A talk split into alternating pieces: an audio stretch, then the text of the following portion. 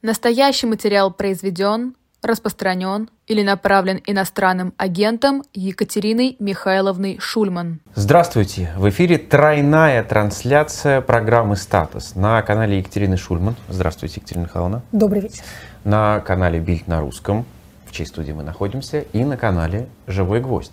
Для того, чтобы вы убедились, что это прямая трансляция, я скажу, что Испания вылетела с чемпионата мира по футболу, и это будет главной темой сегодня. Так ли, Екатерина Михайловна? Конечно. Что же нам еще обсуждать, как не э, игру? Да, Тали – это игра, в которую играют клюшкой, как спрашивал герой одного набоковского романа. Если кто-то там клюшкой сыграл удачно, то мы их поздравляем. Если неудачно, то мы им сочувствуем. Но возвращаемся к нашей собственной тематике, не такой, к сожалению, праздничной. Но сначала послушаем отбивку, которая нам объявит название первой рубрики.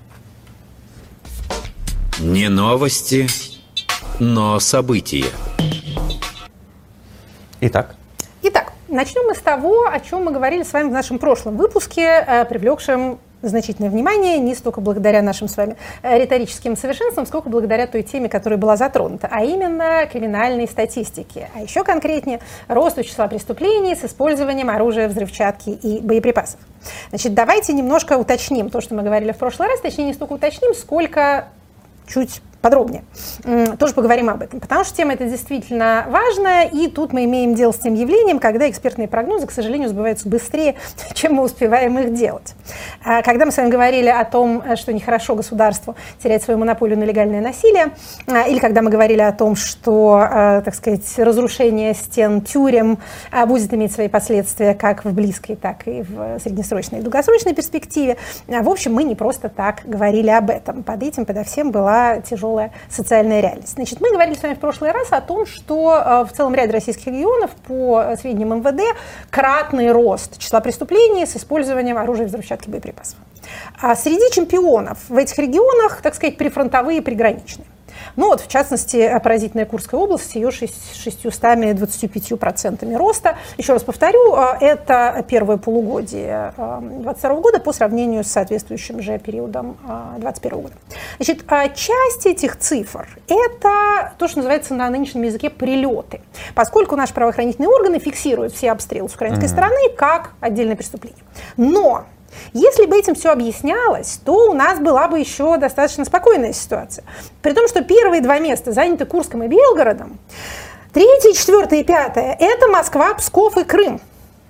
А в Крыму тоже, конечно, прилетает, но не до такой степени часто. Точно так же, как э, в Тамбове или в Санкт-Петербурге, которые у нас занимают, точнее говоря, Тамбовская область и Санкт-Петербург, а, которые занимают у нас следующие места. То но есть... В Москву официально ничего не прилетало. Пока, по крайней мере, а, в Москву никто не прилетал. Тем не менее, число этих преступлений в Москве а, выросло больше, чем на 200%. Это чудовищный совершенно рост. МВД не сообщает нам, какого рода это преступление. То есть это, еще раз давайте вспомним, не рост числа убийств, например, да, или там убийств с использованием оружия. Часть этих преступлений может быть преступлениями преступлениями по незаконному хранению либо обороту. Но это, как вы понимаете, тоже ничего хорошего не имеет, потому что если ружье висит на какой-нибудь стенке или лежит где-нибудь, то выстрелит оно рано или поздно обязательно.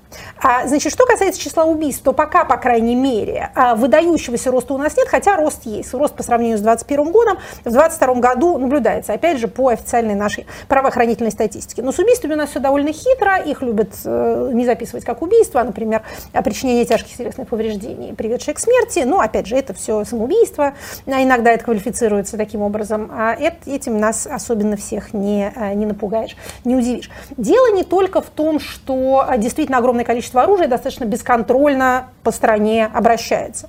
Хотя, конечно, война – это мать родна для любых людей, которые хотят каким-то образом нарушать законы и на этом заработать. Разрушение, демонстративное разрушение основного политико-правового института, а именно российской тюрьмы, то есть внушение широкому кругу лиц а, мысли о том, что из тюрьмы можно выйти, и что если ты туда попал, то это еще совсем не конец истории, и ты не отсидишь там столько, сколько тебе сказали, а очень даже можно выйти оттуда, так сказать, с развивающимся флагом, это, конечно, даром не проходит. А, люди легкомысленнее станут относиться к совершению преступления, потому что нет неотвратимости наказания. Это, собственно, главный правовой смысл наказания, это не жестокость его, как любят говорить юристы, а неотвратимость. А, ну и кроме того, мы немножко в прошлый раз тоже эту тему затронули, это огромный бизнес. Мы с вами говорили об этом и в прошлых выпусках. Э, какие-то люди исчезают из-под государственного надзора, отправляются неизвестно куда, а пошли они воевать, либо они заплатили деньги и поехали к себе домой, или с новыми документами в какой-то третий регион, этого мы с вами особенно не узнаем. Мы про эти все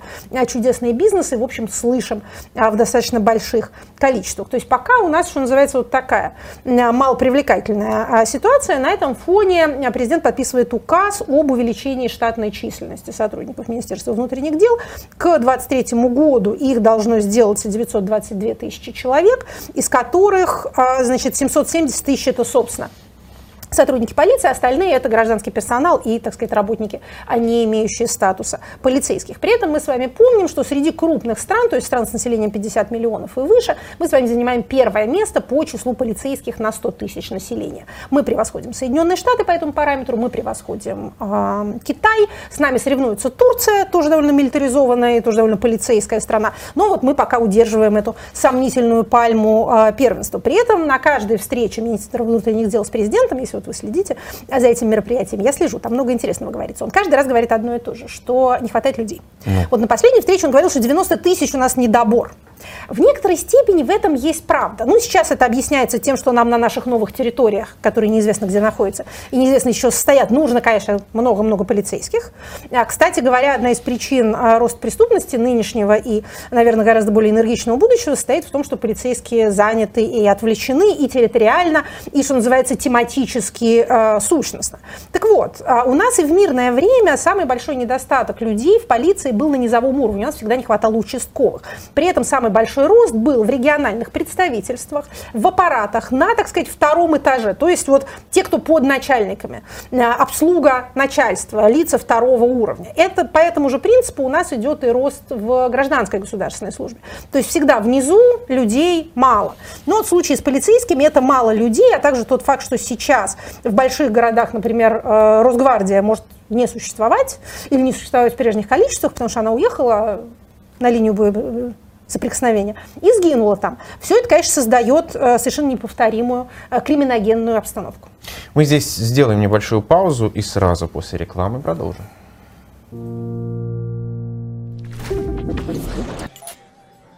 Единственное место, где крутятся реальные бабки – реклама. У нашей страны сейчас некоторые странности, но это ничего, с ней такое бывает. Но иногда русскому человеку очень хочется поехать в Америку, да на подольше, иногда целыми семьями. Все вы знаете наших соотечественников в свое время осуществивших американскую мечту. Тут вам и Сикорский с вертолетом, и Сергей Брин из Гугла, и Зворыкин, создатель телевидения, даже один из создателей ЦРУ, русский, его фамилия Оболенский, и именно он в чине корнета должен был налить вина в одной известной песне. Но ведь это все раньше. А сейчас иммигранта поджидает множество трудностей. Во-первых, нужно понимать, что ты собираешься там делать. Конференция по новым компьютерным технологиям и защите компьютерных программ. Во-вторых, помнить про языковой барьер. Чего?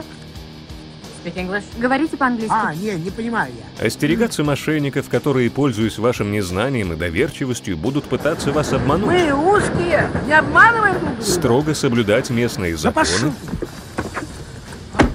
Конечно же, с уважением относиться к местным обычаям. Быть вежливым. А ничего, всем интересно, как у меня дела? Уметь постоять за себя и за своих близких. В общем, как вы понимаете, переехать в США не так уж просто.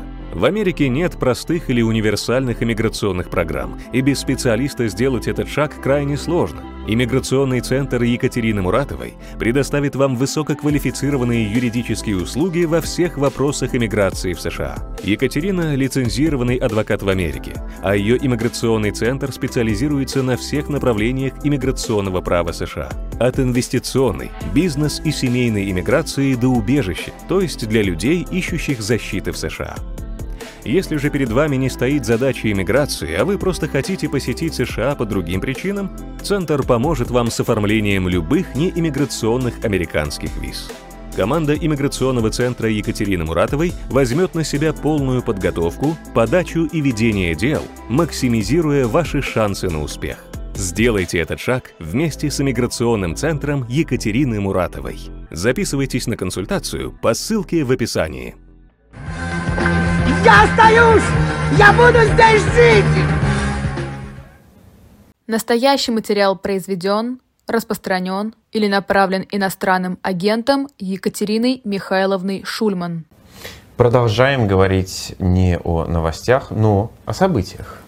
А в этом случае даже не столько о событиях, сколько о тенденциях. А завершая нашу тему, так сказать, грядущего разгула преступности, потому что то, с чем мы сейчас имеем дело, это скорее, так сказать, подготовительный этап, сколько, собственно, рост преступности. А я должна сделать такое э, замечание. У нас у всех, и у меня, я думаю, в том числе, э, глаза замазаны вот этими 20-летней историей стабильности и некоторой государственной такой мощи.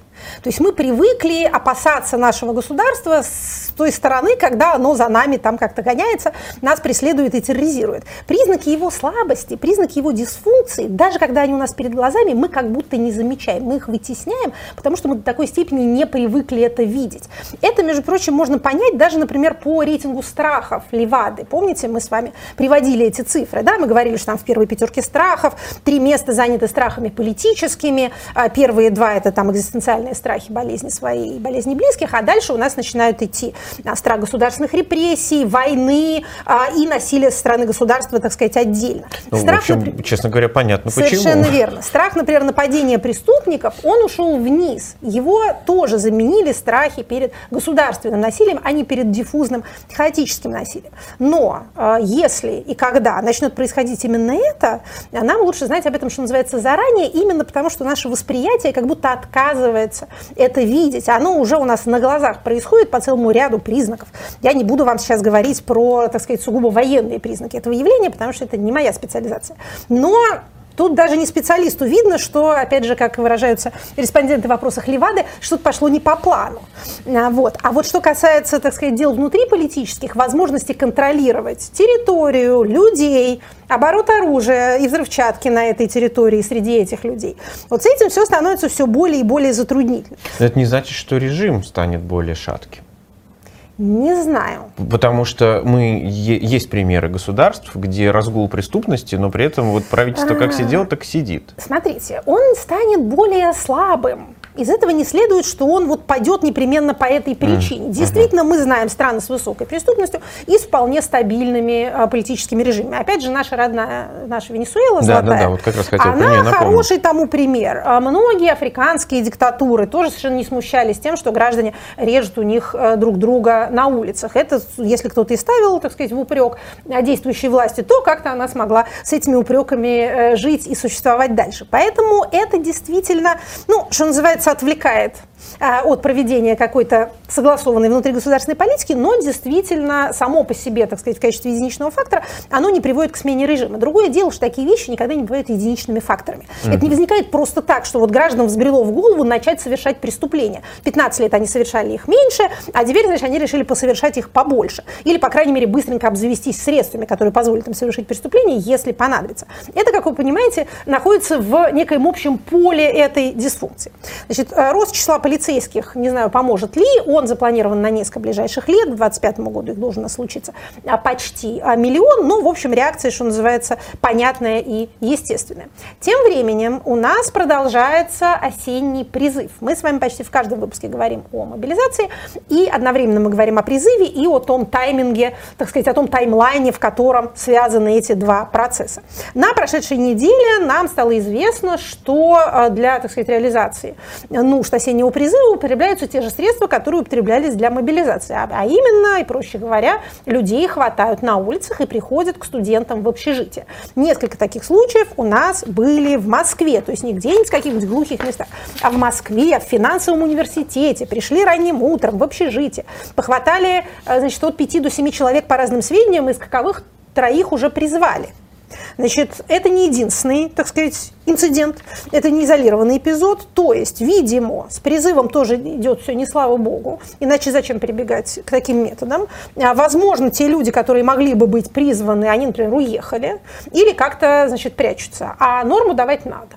Поэтому а вот те, те студенты, которых ловили, их ловили под тем предлогом, что они до этого учились в колледже, потом поступили в университет. То есть они уже получали они отсрочку. Они как бы получили отсрочку, да. Значит, это все никакому закону не соответствует, потому что если тогда они этой отсрочкой не пользовались, например, по возрасту, то она у них никуда не а, сгорела. Значит, мы вас призываем, как обычно, если вы попадаете в призывной возраст, а, призываем вас а, озаботиться своей правовой грамотностью. А мы дадим ссылку на бесценного Павла Владимировича Чикова и Агору с их а, ботом для призывников и мобилизуемых, и родственников мобилизуемых, и а, с их правовыми памятками, которые позволяют вам понять, насколько это все незаконно. Значит, единственное, что мы сейчас скажем в эфире, следующее. Значит, никакое насильственное доставление в военкоматы незаконно. Вас может задержать полицейский. Полицейский вас может задержать по подозрению в правонарушении административном либо уголовном и доставить вас не в военкомат, а в отделение полиции. Вы сохраняете все свои права как то право на звонок, право на адвоката. Также незаконно проведение медицинского освидетельствования в течение одного дня, что тоже практикуют у нас время от времени. Это гораздо более длительный процесс и требует э, документов и анализов. Значит, э, что советуют нам правозащитники? Советуют заранее озаботиться, если вы в России заботиться доверенностью, составлением полной нотариальной доверенности на кого-то из ваших близких, чтобы человек мог от вас, например, от вашего имени подавать документы, в суд обращаться, а, и вообще, чтобы, если вы, а, так сказать, находитесь в условиях ограничения свободы, в ваших интересах мог кто-то действовать. Напоминаем, что осенний призыв закончится 31 декабря. Логично предположить, что к концу срока, когда сроки горят, а планы не сбываются и не реализуются, хватательная активность будет возрастать. Значит, пожалуйста, будьте осторожны, берегите себя, соблюдайте закон и, э, что называется, призывайте к этому всех окружающих и должностных лиц. С 1 января у нас может возобновиться уже и мобилизационная активность. Хотя, продолжаю, так сказать, думать, что если будет хоть какой-то шанс избежать второй волны мобилизации, то э, административная машина будет стараться ее избежать. На первой она почти надломилась. Эффект для общественного мнения был катастрофический. В качестве административной процедуры это шло очень тяжело и, может быть, не, не так эффективно, как нам пытаются показать. Екатерина Михайловна, вы Да. сказали, вот эффект для общественного мнения от мобилизации был катастрофический. Но он, э, если верить, опять же, социологам, то это была самая высокая тревожность за всю историю наблюдений. Это то есть правда. все 30 лет. Это правда. Но как только официально Владимир Путин сказал, только сказал, не подписал, что, знаете, прекращаем, эта самая тревожность откатилась на уровень августа. Нет, она не откатилась на уровень до 21 э, сентября. Если мы посмотрим, например, данные ФОМа, э, у них опрос формулирует следующим образом, какие настроения превалируют среди окружающих Да. вас. Значит, там действительно, там очень красивый график, э, все должны на него полюбоваться, он рисует вот эти две кривые, рисует какие-то удивительные А мы картинки, сегодня но- опубликуем прямо его живой, этот график, то есть А, как он, да, мы хорошо, в видеоканале, или эхо, или эхо новости, не знаю в каком канале, В общем, но выйдет прямо оживленный на этот график. домобилизационные уровни а, мы не опустились с нашим беспокойством, а, с нашей тревожностью, а домобилизационные уровни это довольно высокие Ну, уровни, хорошо, как да, вы но понимаете. все равно, да. но Так это, собственно говоря, ровно то, что я имею в виду. А люди хватаются за любую возможность себя успокоить и сказать, что нет, нет, нет, вот самого ужаса не происходит. Поэтому, значит, э, после того, как было объявлено о приостановке мобилизации, а тревожность несколько пошла вниз. Когда пошли разговоры о второй волне и о том, что продолжают присылать кому-то повестки со сроком на январь, тревожность опять пошла вверх. Поэтому, еще раз повторю, собственно, в рамках этой логики, если можно будет, если, а, так сказать, коллективная власть сможет этого ужаса для себя избежать, то она будет стараться его избегать совершенно точно.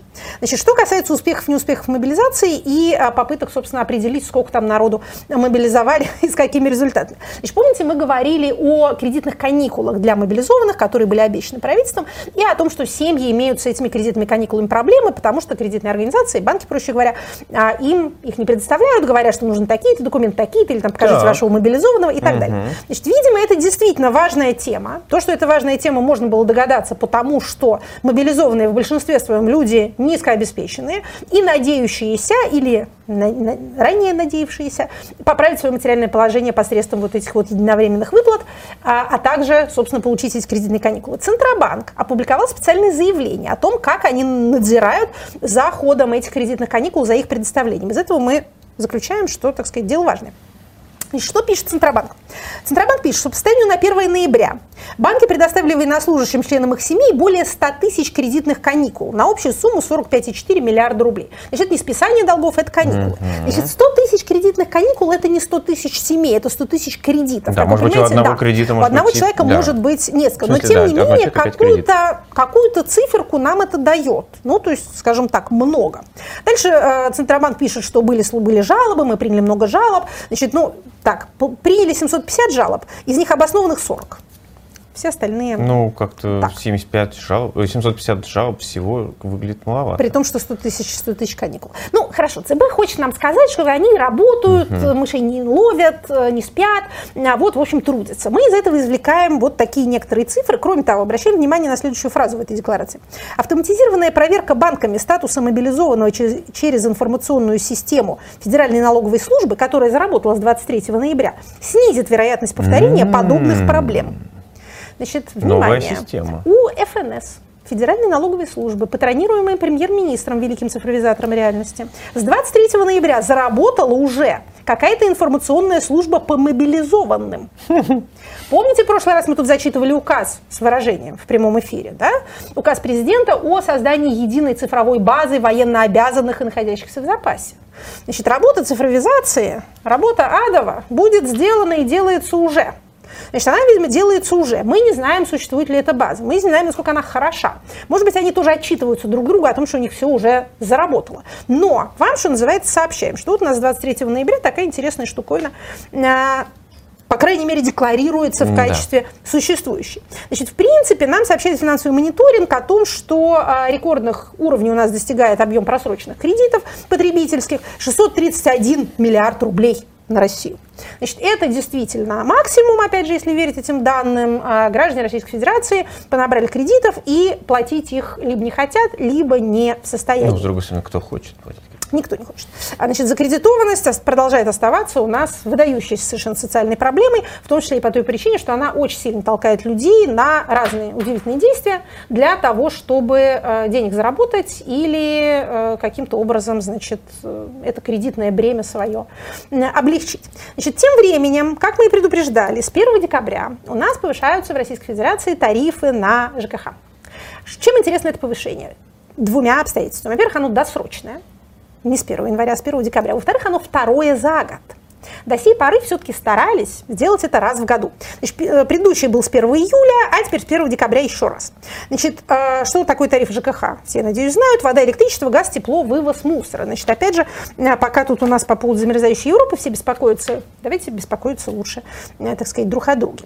А индексация не более чем на 9%, но каждый регион в рамках этих 9% решает сколько. В некоторых регионах повышаются тарифы на 11%, например, в Красноярском крае. Это объясняется тем, что там реализуются некие масштабные инвестиционные проекты в сфере теплоснабжения. Ну что, что называется, а, поздравляем жителей этих краев. Значит, доходы граждан у нас не растут уже достаточно давно, хотя справедливости ради в 2020-2021 году, а, благодаря социальным выплатам, некоторые, так сказать, как это у нас называется, э, замедление темпов падения, отрицательный рост, снижение отрицательного роста.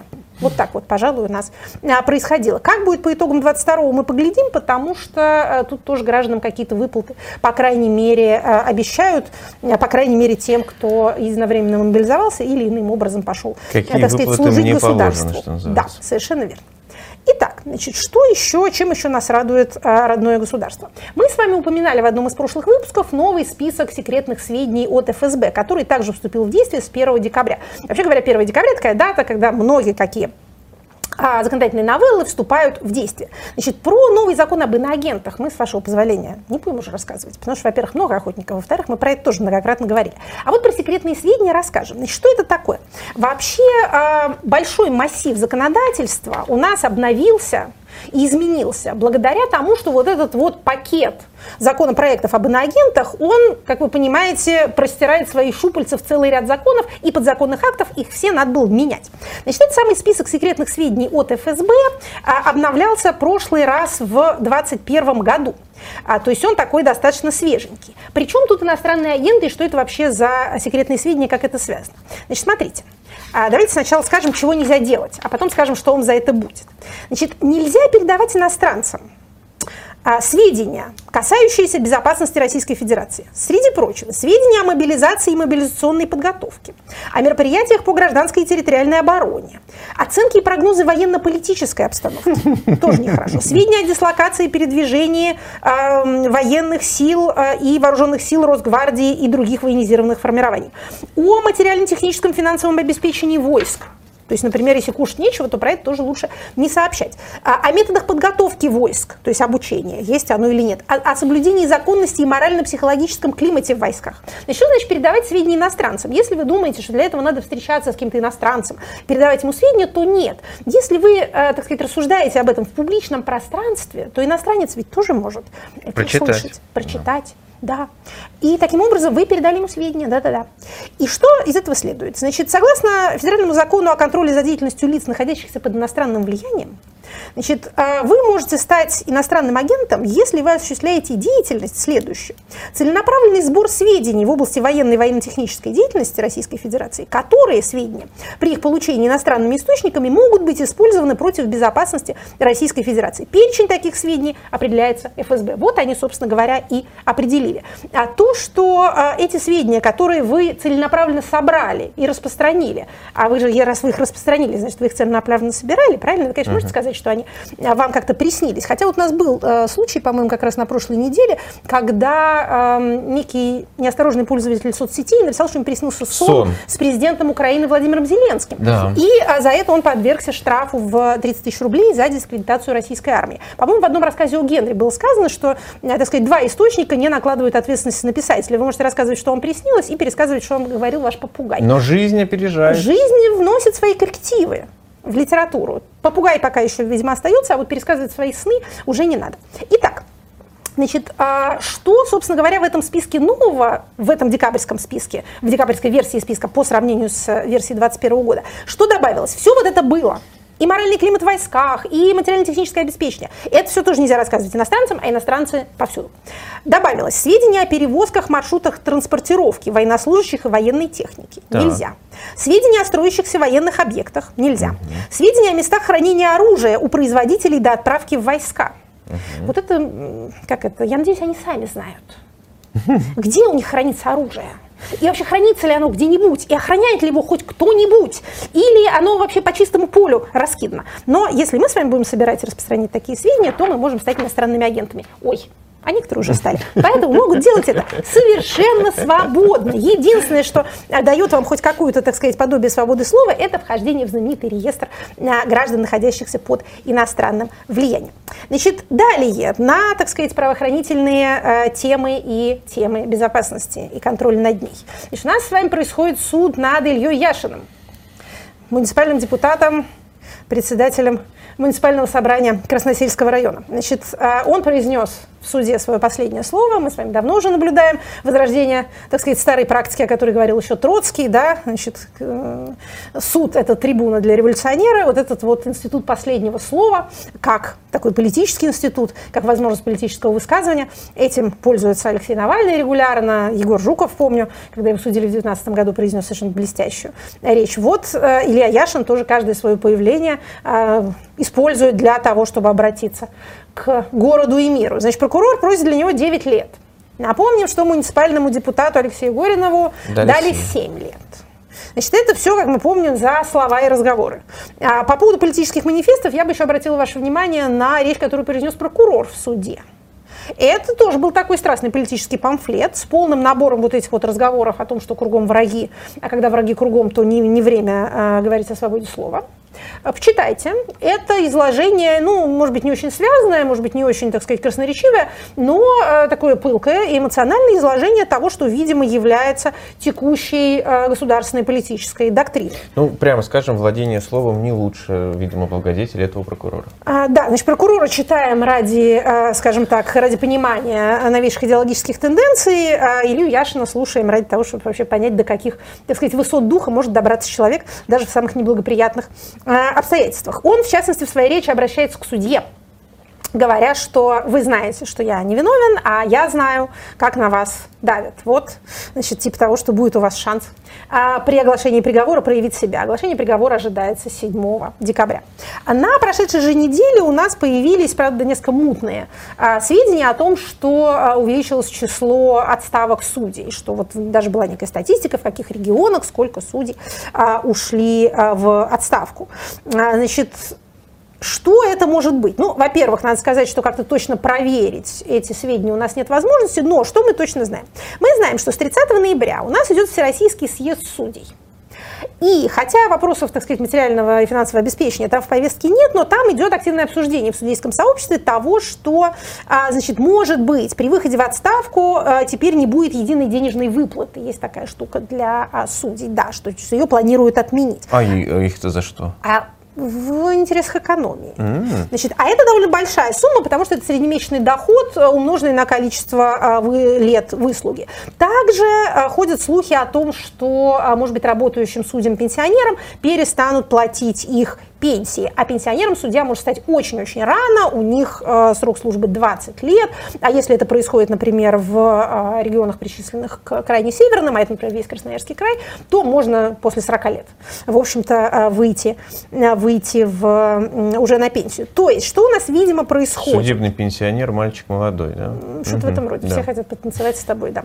А, так вот, видимо, действительно, некоторое количество судей у нас, опять же, они тоже в отставке отставку, уходят в том смысле, что срывают с себя мантию в знак протеста. Но они, видимо, сочли выгодным сейчас, пока еще на прежних условиях, э, Уйти, уйти, на пенсию. уйти на пенсию, совершенно верно. Стать, стать вот этим самым судьей, э, судьей в отставке, это прекрасный совершенно статус.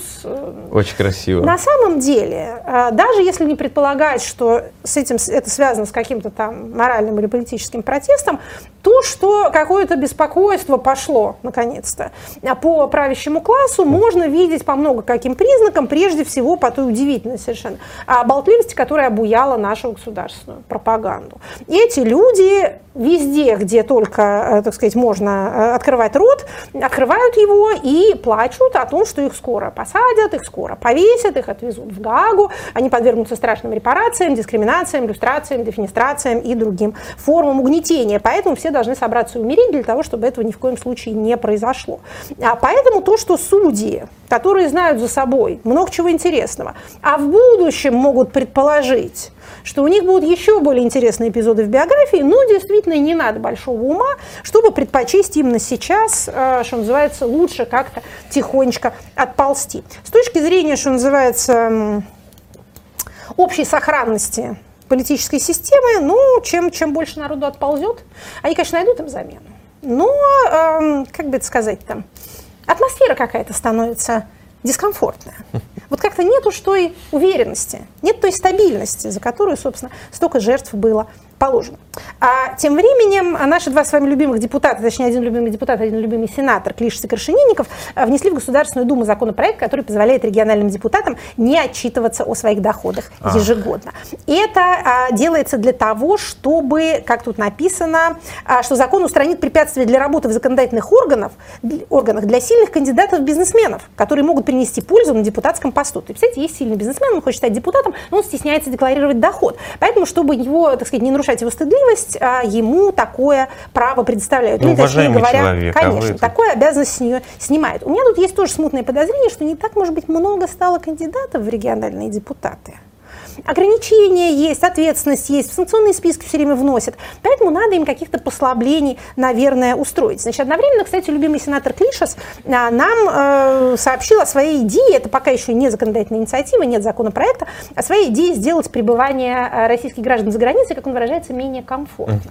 А это касается, что, собственно, в чем дискомфорт, э, который он планирует. Вот, мол, говорит сенатор Клишес, нехорошо, что люди уехали из России, а, а работать продолжают на российские а, предприятия. Надо, наверное, как-то этому воспрепятствовать. И он, между прочим, что интересно, указал особенно две сферы. Угу.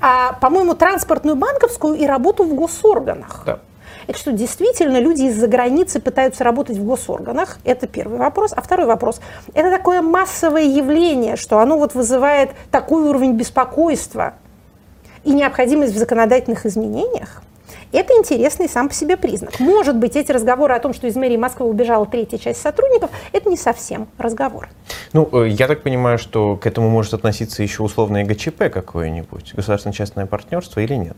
Ну, а, вот, например, мэрия Москвы отличается такой манерой. Они создают так называемые ОНОшки, автономные uh-huh. некоммерческие uh-huh. организации, и своих сотрудников запихивают туда, для того, чтобы иметь большие штаты, но при этом эти люди не были бы госслужащими, у них не было бы ограничений, uh-huh. госслужащими, муниципальными служащими, не было у них ограничений ограничений по там, доходам, необходимости, опять же, их декларировать. Вот эта вот практика, так сказать, зародилась в Москве, но, понятное дело, она слишком хороша, чтобы не распространиться и на другие сферы тоже. Так что действительно многие люди не являются формально госслужащими. Тем не менее, интересно, что, оказывается, их поуезжало столько, что вот целый сенатор этим озаботился. А, и последнее, что мы да. скажем по поводу региональных э, новостей. Следили мы с вами за э, борьбой против прямых выборов мэра в городе Томске. Томская городская дума большинством голосов отменила прямые выборы мэра. Какой сюрприз. Как неожиданно. А еще знаете, что неожиданно? Как вы думаете, а, группа депутатов какой фракции вышла с этой инициативой? Давайте Неужели будем угадывать. России? Вот представляете себе, каждый раз на том же самом месте. Вот такая вот удивительная штука. Значит, осталось у нас всего ничего. А, городов, которые выбирают себе мэров среди столиц регионов. Мы даже не будем их называть в эфире, чтобы как-то не наводить никого на мысль. А, вы сами знаете, дорогие наши зрители, а, что у вас сохранилось такое редкое право, берегите его. Потерять легко, эм, возвращать потом довольно трудно. Ну, мы должны поговорить об отце сейчас. Давайте послушаем соответствующую отбивку и вперед. Отцы великие теоретики и практики. Что за отец у нас сегодня? Наш с вами сегодняшний отец, как и наше сегодняшнее понятие, связано с маятником. понятием... С маятником. маятником. Хорошо. Связано с предыдущим выпуском, который был неделю назад. Если вы помните, у нас с вами была некрополитика, и у нас с вами был камерунский политолог, политический философ Ахилл Мбембе, который эту самую некрополитику развивал. И мы с вами сказали, что, вообще говоря, конечно, а, понятие некрополитики происходит от понятия биополитики, а отцом ее является французский философ Мишель Фуко, который до сих пор у нас не был в рубрике «Отцы» благодаря выдающемуся субъективизму автора этой рубрики, то есть меня. А как-то действительно французских философов после Вольтера немножко я недолюбливаю. Ой. Есть такое дело. Но, наверное, это нехорошо. Стыдно. Нет. А мне не стыдно. Ну Недолюбливаю, как? имею право. Ну вы же не можете по национальному признаку делить философов. Это и... дело тут не в национальности. Да. Дело в определенной школе мысли, которая мне все время представляется, во-первых, ужасно левой, про нашего сегодняшнего отца это тоже надо будет сказать. Во-вторых, отличающийся какой-то такой специфической невнятностью. А ну, вот опять этого, же, может быть... С этого места поподробнее. Хорошо. Может быть, у меня просто еще хорошего французского философа не было, а может быть, у меня еще все впереди. Тем не менее, пытаемся исправляться. И поговорим сегодня о Мишеле Фуко, действительно одном из ведущих философов 20 века, о человеке, очень сильно повлиявшем на, в том числе и на те слова, которые мы говорим. Достаточно будет сказать о том, что понятие «дискурс» в том смысле, в каком мы его употребляем. То есть весь комплекс публично используемых слов и выражений и способов говорить о чем-то, а также представление о том, что существуют некие хозяева дискурса, люди, которые его определяют, а остальные потом за ними повторяют, этим мы обязаны Мишелю Фуко. Был приказ от дискурса пьянеть как от вина. Это мы передаем привет Псой Короленко. И Гибиару, соответственно. Это песня, французская У песня Гибиара. тоже есть еще одна песня про философов, но она как-то совсем неприличная. Цитировать не здесь будем не будем. цитировать. Окей, просто передадим ему а, привет да. и благодарность за его красочное творчество. и жизнерадостное творчество. Итак, Мишель Фуко прожил всего 57 лет.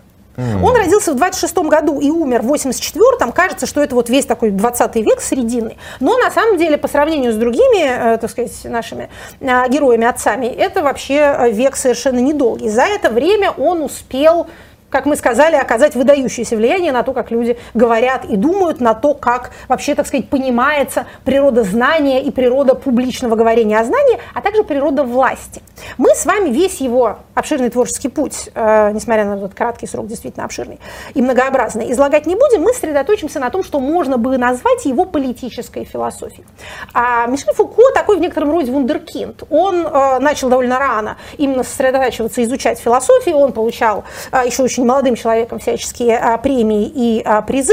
Значит, по результатам там, экзамена после а, университета он занял четвертое место во всей Франции, то есть он вот такой был блистательный, видимо, действительно человек. На его судьбу оказало влияние его, так сказать, сложные отношения с отцом, его гомосексуальность. И в дальнейшем его действительно левые симпатии.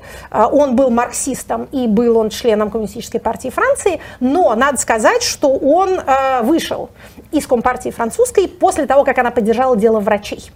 Он вообще был человек, что называется, беспокойной совести. Он участвовал в разных протестных акциях, его бил полиция, он ночевал в полицейских участках, уже будучи очень почтенным и всемирно известным мыслителем и вузовским преподавателем. Но это не просто были такие вот, знаете, шебутные акции, опять же, во французском духе, когда люди протестуют из удовольствия протестовать. Он всегда высказывался за беззащитных, за тех, чьи права нарушаются. А, и началось это с того, как он а, параллельно с этой своей а, философской специализацией стал заниматься психологией, был ассистентом на кафедре психологии в Лильском университете и работал некоторое время стажером в психиатрической больнице, а также лаборантом в тюремной больнице, в главной тюремной больнице Франции, где он насмотрелся на всякое. Значит, это было начало 50-х годов. А, такая бодрая эра, знаете ли, веры в технику и фармакопею. Лечили тогда электросудорожной терапией и лоботомией. Что такое лоботомия, представляете себе? Погуглите, не будем в эфире разные страсти рассказывать. В общем, карательная медицина, карательная психиатрия, там вот как раз была в своей, так сказать, очень-очень свежей фазе. Этот опыт заставил Фуко думать над тем, что такое природа власти – что такое, так сказать, безумие и нормальность, и кто определяет, кто безумен и кто нормален, и как можно и нельзя обращаться с теми иными категориями людей. Кстати, может быть, поэтому именно дело врачей стало для него таким, как принято выражаться, триггером, после которого он оставил а, коммунистическую партию, при том, что левые идеи продолжали для него а, быть чрезвычайно важными. Значит, а, он как мы говорили, ездил по всему миру и там тоже участвовал в протестных акциях, в частности в Америке, там его, кстати, поколотили а, в а, Лос-Анджелесе. И, например, значит, когда а, были студенческие волнения в конце 60-х годов в, во Франции, он участвовал в этом тоже. Уже гораздо позже, когда в 1977 году Леонид Ильич Брежнев, блаженной памяти, приехал во Францию с официальным визитом, значит, Фуко организовал встречу французских интеллектуалов с советскими диссидентами, которая стала угу. таким вот большим событием и способствовала, что называется, легитимации этого сообщества в глазах европейского в широком смысле интеллектуального класса. Он защищал всяких обиженных, в том числе там одного э, советского политзаключенного, который пытался эмигрировать в Израиль, точнее у него двое сыновей уехало, а его, значит, после этого а, немедленно посадили на 8 лет, и действительно шум поднялся такой, что этого человека, а, Михаил Штерн его звали, его освободили. Это тоже нам знакомо по, это такой вольтеровский образец философа, uh-huh. да, то есть человека, который книги пишет, публично высказывается, во все лезет, а, за всяких э, обиженных и дискриминируемых заступается, и тем самым приводит к, становится, так сказать, драйвером политических и правовых изменений. Еще одно его действие я должна назвать, значит, вот после того, как, вот после уже э, студенческих волнений во Франции, после стычек с полицией, он создает в 1971 году группу информации по тюрьмам. Mm. Да, Значит, пишет Знакомая. манифест, совершенно верно. А, под ним подписывается некоторое количество народу. А, значит, он, он становится главой этой группы. Что делает эта группа? Значит, он указывает свой адрес и говорит, приходите, рассказывайте, если происходит что-то не так. К нему начинают приходить заключенные, бывшие заключенные и их родственники. Комитет против пыток. Комитет против пыток, ОВД, Инфо и Русь сидящая в одном, в одном лице. Флаконе. Значит, он их всех опрашивает, и он создает сотни анкет, которые потом анализирует. Значит, группа выпускает брошюры, привлекает специалистов к работе, организует митинги, демонстрации, театральные представления и значит, пытается влиять на законодательство и на э, практику правоохранительную. По этому образцу создаются группы в других странах мира. Потом создаются группы, например, информации о здравоохранении, информация о психиатрических больницах, информации поддержки рабочих иммигрантов. То есть он вписывался довольно серьезно за права заключенных. Именно потому, что вот эти вот места закрытые, места, в которых власть ну, действует да. непосредственно на людей, так сказать, физически. И он это видел, наблюдал и сам, он наблюдал это сам. Да они его, так сказать, в максимальной степени интересуют. Его наиболее знаменитая книга называется «Надзирать и наказывать». А, «Рождение тюрьмы» под заголовок. Это действительно классический и очень популярный труд. Он построен вокруг идеи паноптикона, мы с вами об этом тоже говорили. То есть идеи власти, которая все видит – которая анонимна и невидима сама, и не очень понятно, где она, при этом она везде.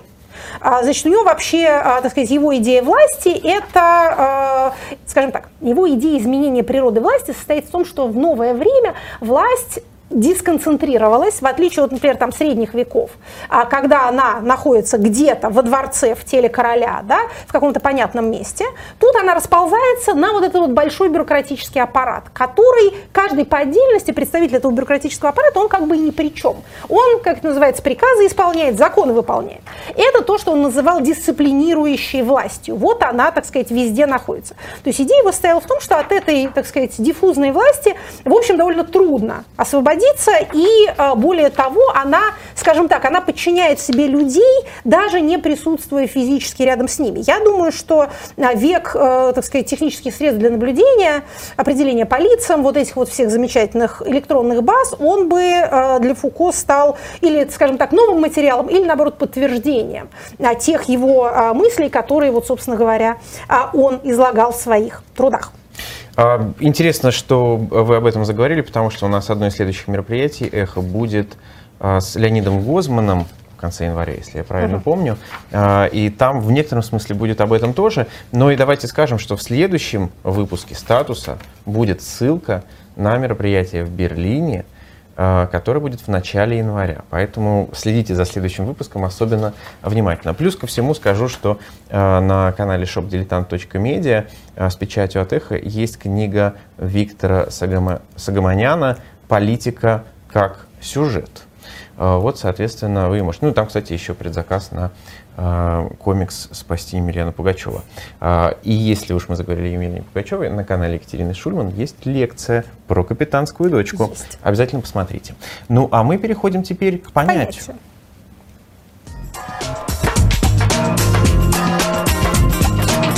По понятиям. Итак, Вообще-то говоря, понятие наше должно было быть, конечно, биополитика. В прошлый раз у нас была некрополитика, а сейчас у нас должна была бы быть биополитика, потому что Фуко является автором этого термина. Но у нас этот термин уже был в, нашем, в нашей рубрике в связи с Джорджо Агамбином, другим политическим философом, постоянные слушатели помнят, кто не помнит, погуглите и вспомните. Поэтому мы с вами посмотрим на другое понятие, созданное Фуко, а именно биовласть. Значит, биовласть по Фуко – это технология управления людьми в больших группах. То есть мы с вами помним, что биополитика – это разнообразные политические методы от гуманных до антигуманных, а, направленных на то, чтобы управлять вопросами жизни и смерти. От мер поддержки рождаемости до этнических чисток – это все входит в понятие биополитики. Так вот, биовласть – это, собственно говоря, те властные технологии, которые необходимы для того, чтобы подходить к людям не индивидуально, а как к большим группам. Он тоже считает, что это все появилось с новым временем. Он вообще из тех философов, которые а, полагают, что с развитием, скажем так, науки, технологии и рациональности степень подчинения человека может быть выше, чем в более, скажем так, грубых варварских, но при этом и более ограниченных в своих возможностях формах господства. Правда, конечно, с ходом а, человеческой истории все-таки, судя по тому, что люди стали а, энергичнее размножаться, дольше жить а, и меньше убивать друг друга, наверное, все-таки это им на пользу. Поэтому измерение степени свободы в отрыве от степени, скажем так, э, человеческого благополучия и иных параметров развития людей, это такая, ну, скажем, не хочется говорить сомнительная, но сложная материя. Итак, значит, а био, биовласть начинается с того, что людей определяют как принадлежащих какой-то группе. А, ну, например, опять же, это не обязательно может быть какая-то дискриминационная группа. Может быть, это группа, там, скажем, там, женщины с детьми. Вот давайте мы им будем, значит, помогать.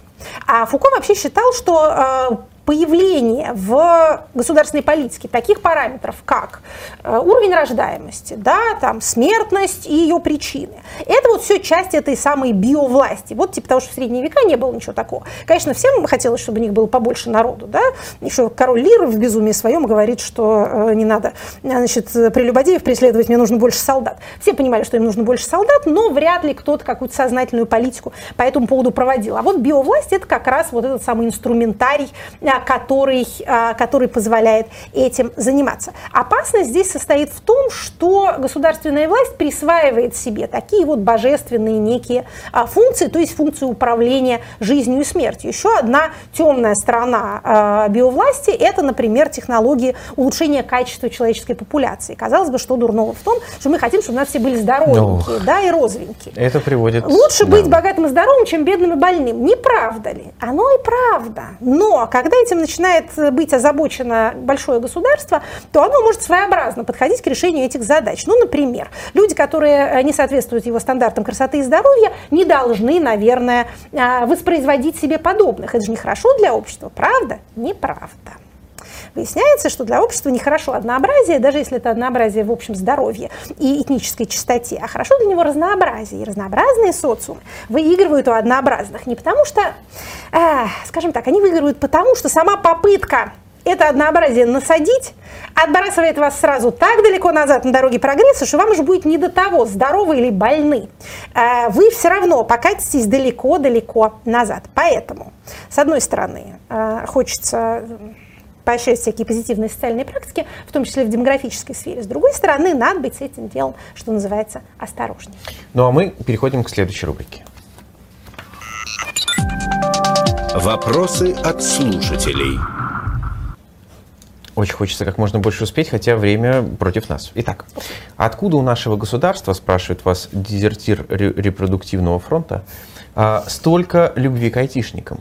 Помню свой шок весной. Началась война, айтишникам, а не пенсионерам, сразу меры поддержки. И с мобилизацией тоже отсрочки. Как это сочетается с тем, что Путин и компания опираются все же на других людей?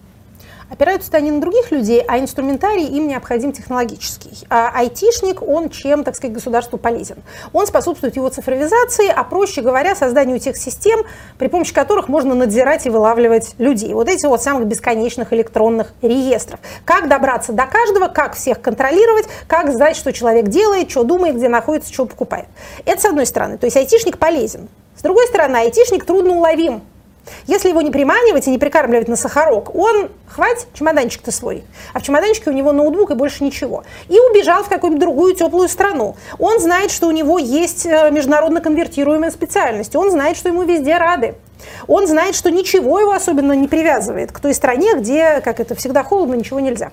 Поэтому, собственно, делаются такие усилия, и, судя по всему, не очень эффективные, для того, чтобы их удержать. Вот эта вот славная инициатива, не инициатива, а некая идея сенатора Клишеса, о которой мы э, говорили, она, собственно, указывает именно на это. То есть приманивали, приманивали, они неблагодарные, все равно разбежались. Поэтому давайте хоть э, уровень комфорта, как он выражается, им уменьшим. Спойлер, и это не поможет.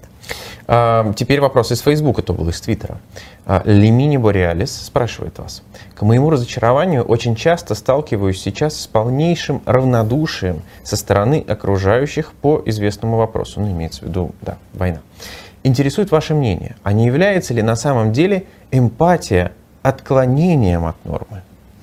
Нет, эмпатия не является отклонением от нормы, вы просто ее э, слишком широко понимаете. Э, эмпатия, прежде всего, у нашего биологического вида расходуется на э, кровную родню, и на ближайшее окружение, на людей, которых мы знаем лично. Представление о том, что те люди, которых мы лично не знаем, тоже люди, очень новое исторически. Никогда такого не было. Всегда, э, так сказать, в соседней деревне жили какие-то подозрительные чужаки, а в соседней стране просто люди с песями головами. У них другой язык, другая вера. Значит, они называются немцы, то есть немые, потому что они говорят непонятно как. А человеческим статусом в наших глазах, нас, правильных людей, да, они обладать заведомо не могут. Это изменили. Что это изменило? Собственно говоря, средства массовой информации, вообще в более широком смысле а, средства доставки и перемещения информации. Люди увидели других людей на картинках, на фотографиях, потом на движущихся картинках, а потом на движущихся картинках со звуком. И После этого от них, значит, стало требоваться, то есть сначала они проявляли эту эмпатию, потому что вот же оно видно,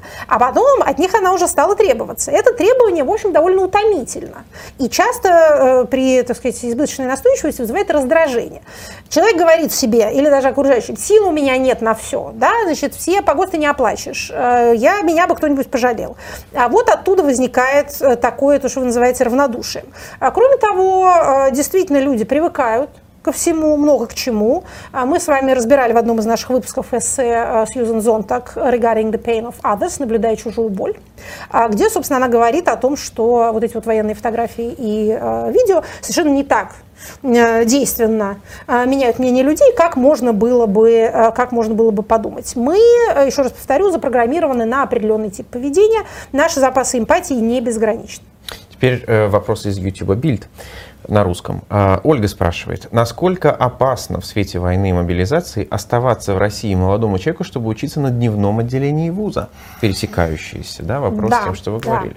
Вообще не должно бы, потому что у вас отсрочка. Но видите, что происходит, да, то есть пытаются ловить тех людей, которые до этого учились в колледжах, и придумывать, что они якобы уже э, погасили, уже вас использовали свою отсрочку. Совсем безопасно в России жить, я даже не знаю сейчас кому, честно говоря. Но соизмеряйте свои риски. Э, Они зависят от того, в каком вы регионе, э, где именно вы учитесь, опять же, учились ли вы где-то раньше, и есть ли у вас возможность быстро сорваться и уехать, если вы почуете, что за вами пришли. К Ну вот- сожалению, никакого более определенного совета я вам дать не Ну, могу. Просто Ольга пишет, очень страшно и хочется выпихнуть сына в безопасное место, а Понимаю. сын выпихиваться не хочет. Не хочешь выпихиваться?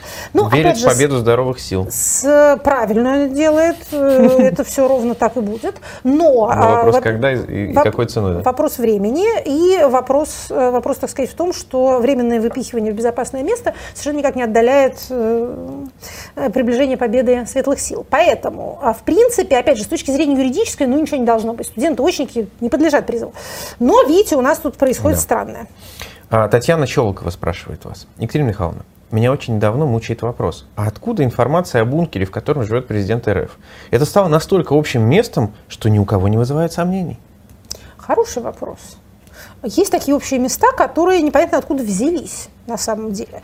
А, Я как-то не очень, по-моему, в наших эфирах рассуждала о бункерах, а, но чуть ли не, а разве не Кремль хвастался, что есть какое-то одно рабочее место, есть какое-то другое, есть что-то на Алтае, есть что-то там в Твери?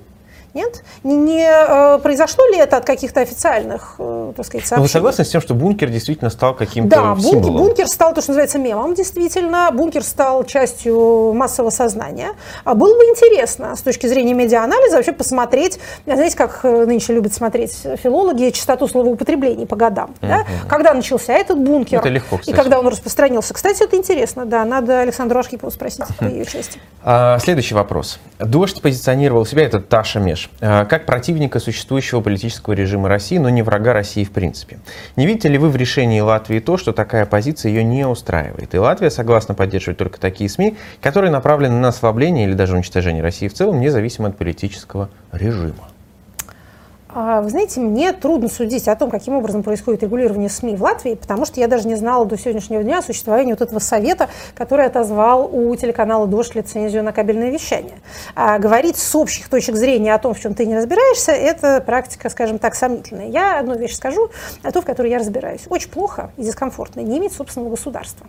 Вот граждане РФ оказались в ситуации, и те, кто внутри, о чем мы с вами целый выпуск говорили, и те, кто снаружи, они оказались в ситуации, когда их государственные органы либо дисфункциональны, либо прямо им враждебны. Когда их государственные деятели говорят вслух, давайте сделаем людям похуже как-нибудь. И не просто говорят, а еще и предпринимают к этому э, правовые и административные меры. Значит, в нормальной ситуации, во-первых, никакой телеканал не осужден на то, чтобы искать себе пристанище за рубежом. Он все работает у себя на родине благополучно. И есть органы, как государственные, так и общественные, которые защищают права его, которые защищают свободу слова. Находясь, э, так сказать, не у себя, Человек, который не имеет внятного правового статуса, действительно находится в ситуации, когда его довольно легко дискриминировать, и даже не очень понятно, каким образом на это возражать. С моральной точки зрения понятно, каким образом, а с точки зрения, э, что называется, защиты своих интересов, не очень понятно, к кому прибегать.